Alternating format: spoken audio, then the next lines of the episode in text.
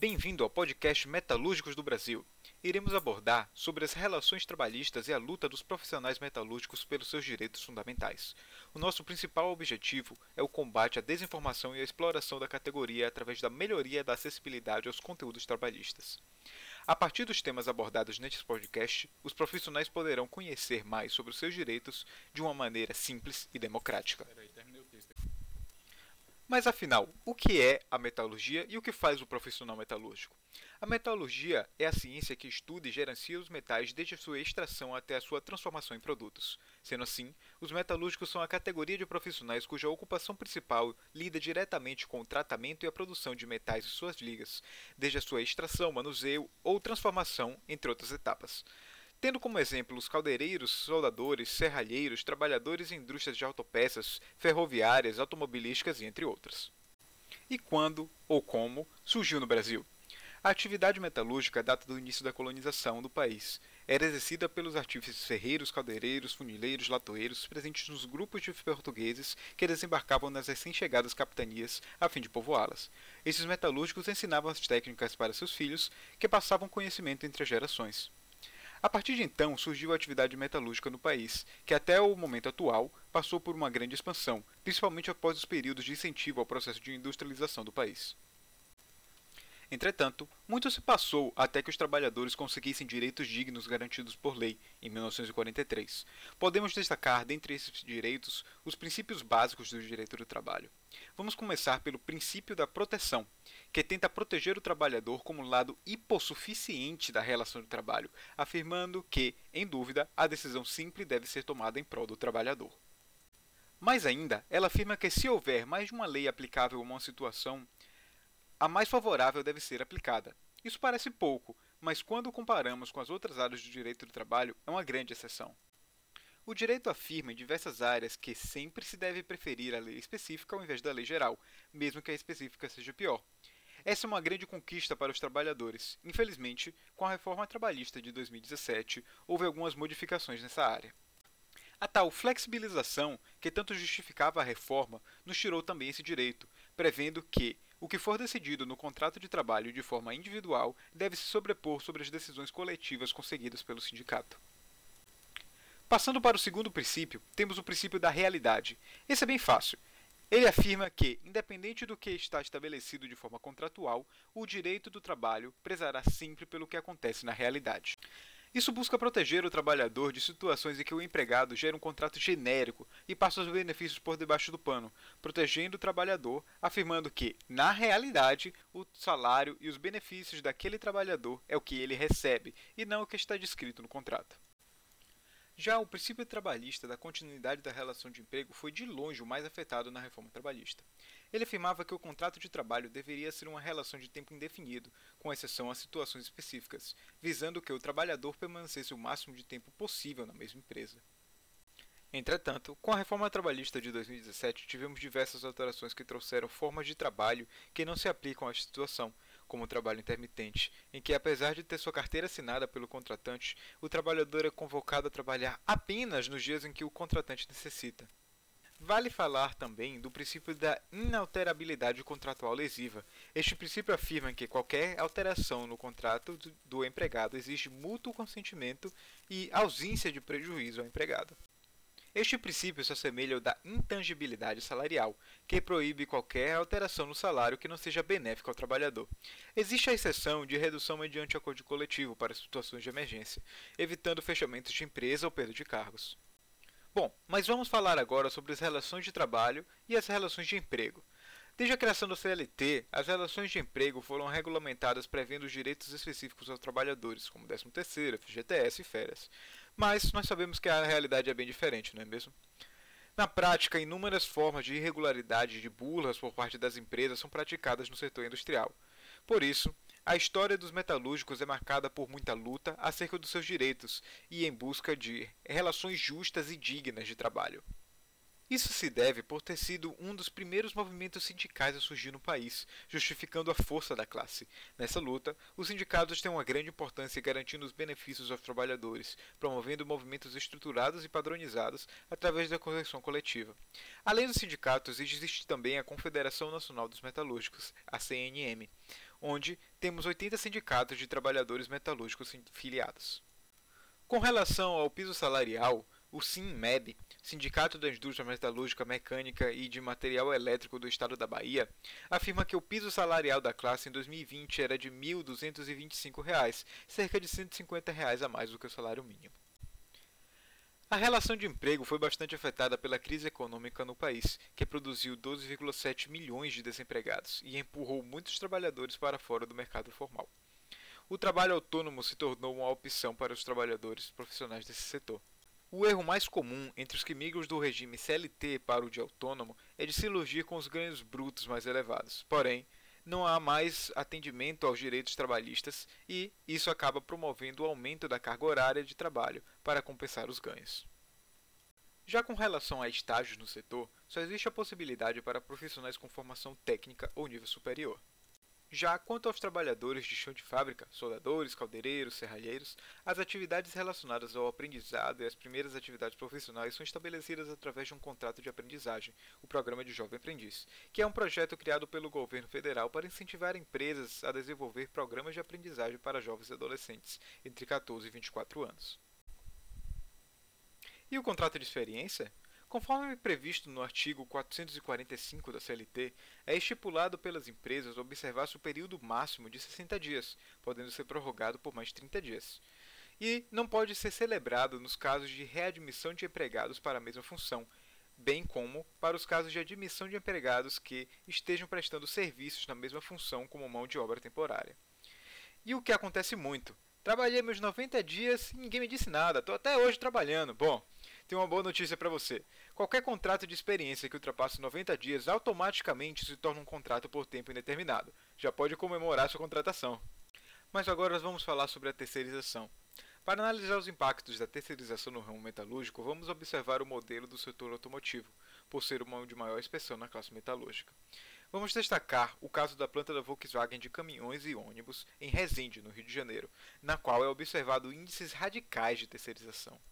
Ela foi a primeira fábrica de veículos no mundo a implementar um modelo chamado consórcio modular, em que oito empresas terceirizadas fazem a montagem final de veículos. Na fábrica, as empresas terceirizadas compartilham com a Volkswagen toda a infraestrutura, incluindo o restaurante, o ambulatório e o transporte dos funcionários. Em contrapartida, o controle de qualidade do produto é de total responsabilidade da Volkswagen, bem como parte da logística, do marketing, do atendimento ao consumidor e do desenvolvimento de produtos.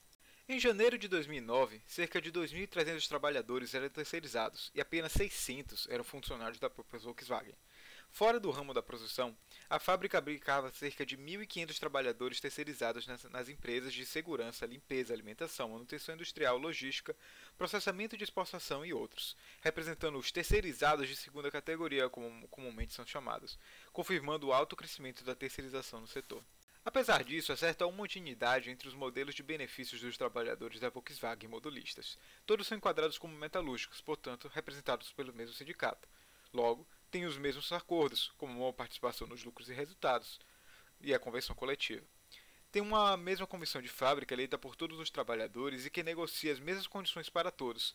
Tem uma única estrutura de cargos e salários, negociada com o sindicato e a comissão de fábrica. No entanto, conforme mencionado, as funções, e consequentemente os salários, são segregados entre os trabalhadores da Volkswagen e das empresas terceirizadas.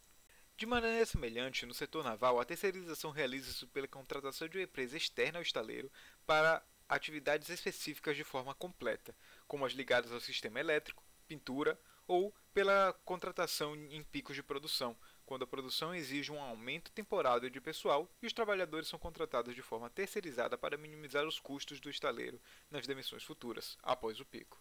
Normalmente, a empresa terceirizada contratada pelo estaleiro presta serviços de locação de máquinas e equipamentos para diversos segmentos da indústria, sendo classificada como uma prestadora de serviços e não no ramo metalúrgico. Isso resulta que os direitos dos trabalhadores das empresas são garantidos por outra convenção coletiva, que não é assinada pelos metalúrgicos com o sindicato. Para se ter uma ideia, comparando os pisos salariais das negociações, a convenção dos terceiros chega a pagar 57,3% a menos que os contratados pelos direitos dos estaleiros, principalmente por prever apenas um piso salarial na convenção. Infelizmente, a situação só tende a piorar. Vamos falar agora do modelo de trabalho intermitente, que é apenas mais um dos mecanismos de precarização das relações de trabalho para a classe trabalhadora a favorecimento dos empregadores.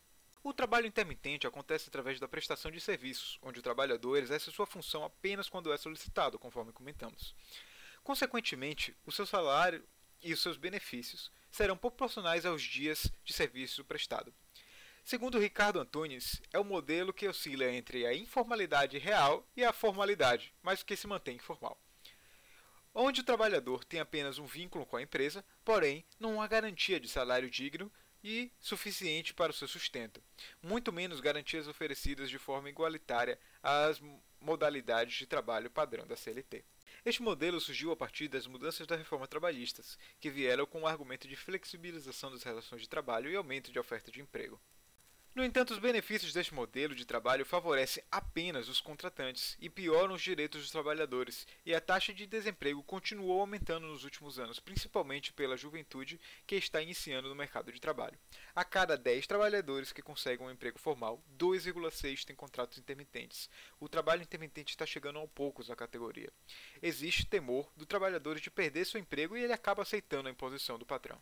Para basear os dados, de janeiro a julho de 2018, a contratação intermitente teve um saldo positivo de 27,5 mil, enquanto o mercado de trabalho geral teve um saldo negativo de 1,1 milhão.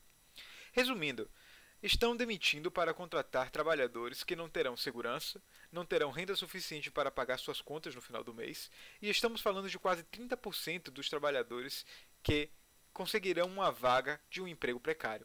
Não adianta ter um saldo positivo de empregos quando a qualidade é ruim. O último acordo da categoria deixa claro que toda e qualquer contratação por trabalho intermitente deve ser analisada pelos sindicatos dos trabalhadores. Ocorre que algumas empresas, de maneira velada, começaram a desrespeitar o acordo coletivo de trabalho, que diz que elas deveriam sentar com o sindicato para discutir esse tipo de contratação, denunciou o presidente da Federação dos Sindicatos Metalúrgicos da CUT São Paulo, Luiz Carlos da Silva Dias, o Luizão. E o Covid? Como a pandemia tem afetado o setor? Na verdade, a pandemia fez acontecer diversas mudanças no ambiente de trabalho dos metalúrgicos. Devido a ela, as empresas começaram a fazer grandes cortes com o objetivo de reduzir seus gastos. Reduções no salário, redução na carga horária trabalhada, antecipação de férias, fechamento de setores e demissão em grande quantidade têm sido exemplos claros do que temos sofrido na pandemia, com o grande exemplo do fechamento das fábricas da Ford no Brasil. Os sindicatos estão sendo de extrema importância nas negociações com patrões em meio à pandemia, buscando inibir a diminuição dos salários ou da jornada de trabalho. O STF chegou a determinar que acordos individuais de redução de jornada ou salário não podem ocorrer sem a participação dos sindicatos, o que dá algum fôlego aos trabalhadores para garantir proteção em meio à crise. A pandemia também provocou alterações em relação ao banco de horas para os trabalhadores da classe. A nova lei trabalhista, que entrou em vigor em novembro de 2020, determinou que o banco de horas poderá ser negociado por acordo individual entre o patrão e o empregado. Anteriormente, ele era feito por meio de negociações coletivas. No caso da negociação direta com o patrão, a compensação das horas extras deve ser feita no prazo máximo de seis meses, com acordo individual por escrito. A nova lei permite também a compensação das horas, independente de acordo escrito, no mesmo mês. Se for negociada por convenção coletiva, a compensação de jornada deve ser realizada em, no máximo, um ano. O empregador que deixar de dar as folgas nos prazos previstos por lei continua sujeito ao pagamento de horas extras, com um acréscimo de 50% sobre o tempo de trabalho e não compensado. Além disso, os milhares de trabalhadores que tiveram o contrato de trabalho suspensos foram surpreendidos com valores mais baixos de 13º e tiveram de esperar muito mais tempo para tirar suas férias. De acordo com o Cadastro Geral de Empregados e Desempregados, CAGED, 10 milhões foram impactados com a suspensão do contrato de trabalho e jornada e salário desde março. Mas quem teve jornada reduzida não perde nem férias e nem 13º. O Sindicato dos Metalúrgicos de Sorocaba e região S-Metal esclarece ponto a ponto algumas das principais dúvidas dos trabalhadores da categoria sobre os direitos relacionados às férias. O sindicato convidou a advogada trabalhística Érica Mendes para esclarecer alguns questionamentos sobre as férias. Iremos ler as perguntas e respostas do bate-bola com a Érica e a S Metal. Sobre a divisão do prazo de trabalho e pagamento, temos: Érica, a empresa adiantou minhas férias e não está me devendo nada. Vamos poder sair em coletiva? Quantas férias coletivas poderão ser concedidas a todos os empregados de uma empresa ou de determinado estabelecimento ou setores da empresa, podendo ser gozada em dois períodos anuais, desde que nenhuma dessas seja inferior a 10 dias corridos. Se você já tirou suas férias, poderá sair em coletivas, sendo que deverá sair pelo período proporcional ao já trabalhado e será iniciado um novo período aquisitivo. E os feriados de 25 do 12 e 1 do 1 devem ser contabilizados das minhas férias? As convenções coletivas da categoria dos metalúrgicos determinam que, quando as férias coletivas abrangirem os dias de 25 de dezembro e 1 de janeiro, esses dias não serão computados como férias e, portanto, excluídos da contagem dos dias corridos regulares. O, o mesmo direito será extensivo aos empregados de, com idade igual ou superior a 50 anos, que gozar férias individual nesse período. Portanto, nas férias coletivas e para trabalhadores com mais de 50 anos em férias individuais não serão contabilizados esses dias. Para os demais trabalhadores em férias individuais serão contabilizados. A CCT estabelece que os dias 25 de dezembro e 1 de janeiro não serão computados em férias individuais para trabalhadores com mais de 50 anos, é apenas do G3. Os demais grupos não trazem esse direito, ou seja, não serão computados apenas para as coletivas. E se a empresa quiser dividir minhas férias, pode? E como fica o pagamento das férias com essa divisão? Após a reforma trabalhista, o gozo das férias individuais pode ocorrer em até três períodos, se houver a concordância do trabalhador. Portanto, se o trabalhador quiser tirar 30 dias contínuos de férias, é seu direito. Caso concorde em parceladas, isso deverá ocorrer da seguinte forma: em três períodos, sendo que um deles não poderá ser inferior a 14 dias corridos, e os demais não poderão ser inferiores a 5 dias corridos cada um. O prazo para pagamento não foi alterado pela reforma trabalhista. Assim, os valores deverão ser quitados com 48 horas de antecedência do início das férias. A súmula 450 do TST, Tribunal Superior do Trabalho, estabelece que o pagamento fora do prazo legal implica em pagamento dobrado das férias e do um terço constitucional. Cada período de gozo deve ser pago proporcionalmente, observando as 48 horas de antecedência que a lei prevê.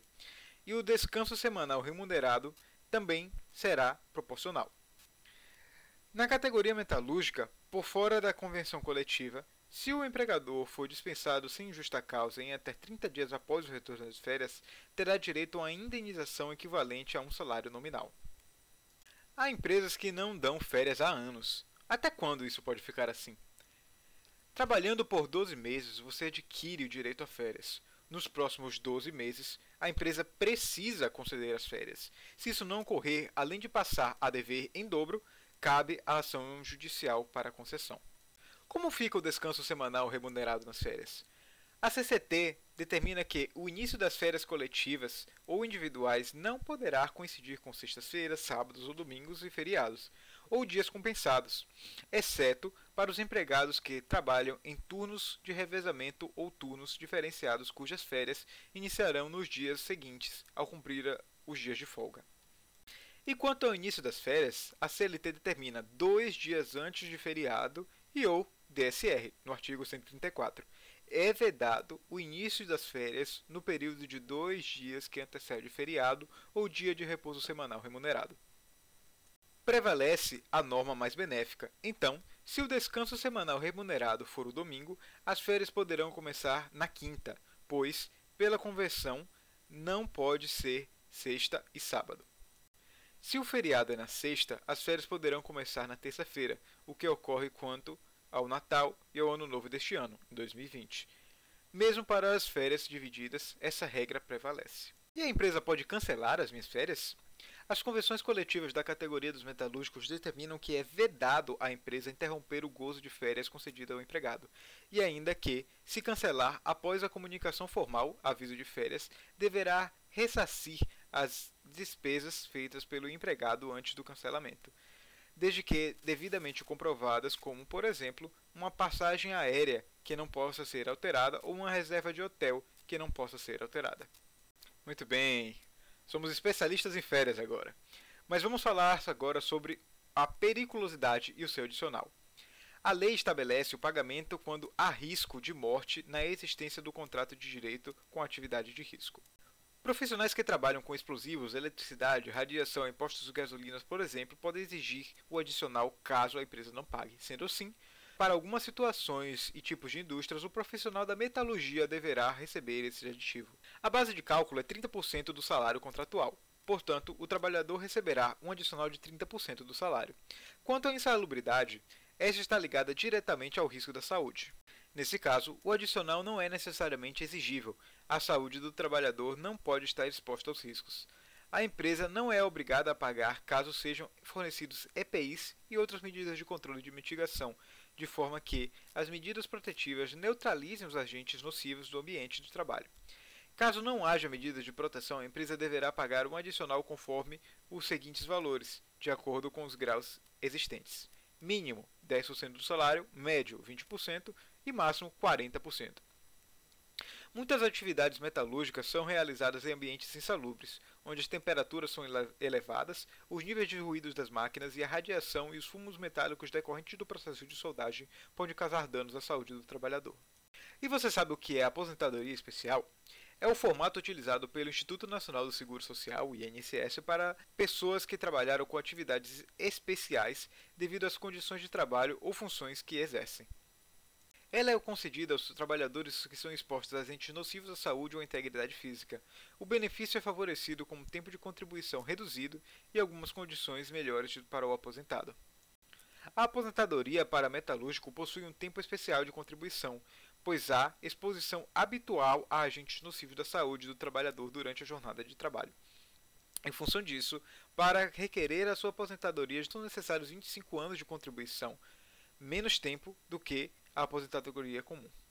A aposentadoria dos metalúrgicos se encaixa como a aposentadoria especial, por se enquadrar nas condições de insalubridade referentes ao benefício. Entre elas estão o ruído, exposição a calor e exposição a, agentes químicos exalados nos processos metalúrgicos. Com relação à extinção do contrato de trabalho, graças às alterações propostas na reforma trabalhista, a extinção pode ser dada através de acordo entre empregado e a empresa. Nesta modalidade, o empregado receberá apenas metade do aviso prévio, metade do FGTS, podendo haver saque de 80% dos depósitos do Fundo de Garantia. As mudanças previstas no projeto de lei de conversão 3 de 2015, decorrente da medida provisória 665/2014, afetam principalmente o seguro-desemprego. Criado pela Lei 7.998 de 1990, o intuito de oferecer assistência financeira temporária ao trabalhador que perdeu o emprego sem justa causa, o benefício é pago por um período máximo variável de 3 a 5 meses, de forma contínua ou alternada, por intervalo de tempo trabalhado. Seu valor é calculado a partir do salário médio recebido pelo trabalhador nos últimos três meses anteriores à dispensa, em três faixas salariais distintas. As alterações aprovadas no Congresso obrigam o desempregado a comprovar mais tempo de trabalho para ter direitos ou benefícios. A lei anterior exigia apenas seis meses consecutivos empregados por pessoa jurídica ou por pessoa física, a ela equiparada para se poder pedir o seguro-desemprego pela primeira vez. Agora, o seguro só poderá ser solicitado inicialmente após 12 meses de trabalho, pela segunda vez, a partir de 9 meses e pela terceira vez, com seis meses de trabalho. O projeto também mudou a forma como o benefício é pago. Antes, o trabalhador recebia três parcelas se comprovasse vínculo empregatício de, no mínimo, seis meses e, no máximo, onze meses. Já, para receber quatro parcelas, era necessário comprovação de trabalho por no mínimo 12 meses e no máximo 23. Agora, o seguro de três parcelas não exigirá mais no primeiro pedido. E para conseguir quatro parcelas na primeira vez, o desempregado terá de comprovar ter trabalhado no mínimo 12 meses e um máximo de 23 meses nos 36 meses anteriores à demissão. Na segunda solicitação, para conseguir três parcelas do seguro, o trabalhador terá de comprovar vínculo empregatício de 9 a 11 meses nos 36 meses anteriores. Já as quatro parcelas serão concedidas a quem comprovar ter trabalhado 12 a 23 meses. Somente a partir da terceira solicitação é que serão aplicadas as regras antigas, de 6 a 11 meses para três parcelas, 12 a 23 meses para quatro parcelas. Em todos os casos, para receber cinco parcelas, o trabalhador terá de comprovar ter trabalhado 24 meses nos últimos 36 meses anteriores à demissão. A Seguridade Social é um conjunto integrado de ações destintas a assegurar os direitos sociais, a saúde e assistência da Previdência, conforme prevê o artigo 194 da CF, e conta com múltiplas fontes de financiamento definidas no artigo 195. A PEC modifica tanto o regime geral de previdência social quanto os regimes próprios de previdência social, segundo três eixos: a remissão a futuras leis complementares que regularão a previdência, aliada à constituição de alguns princípios e regramentos, definição de disposições transitórias até a vigência das leis complementares e regras de transição. Altera também normas de assistência social e de alguns direitos trabalhistas. A proposta contida na PEC 06 de 2019 articula duas grandes mudanças no princípios gerais sobre as quais foi organizado o sistema de proteção social inscrito na Constituição Federal de 1988. A redefinição do conceito de seguridade social e ampliação do espaço de participação da iniciativa privada da Previdência Social. Beleza, pessoal? Esse foi o nosso podcast do Metalúrgicos do Brasil, disponível nas principais plataformas digitais, trazendo todo o contexto da luta pelos direitos fundamentais e a atual situação que se encontra a classe trabalhadora. Gostaríamos de agradecer à professora Isabela Faduna, nossa orientadora e idealizadora desse projeto. Esperamos também que tenham gostado do nosso trabalho, se inscrevam e compartilhem com seus amigos. O roteiro de produção foi feito por Felipe Pacelli, Éder Suzarte, Vitor Leite, Vinícius Matos e Thierry Andrade.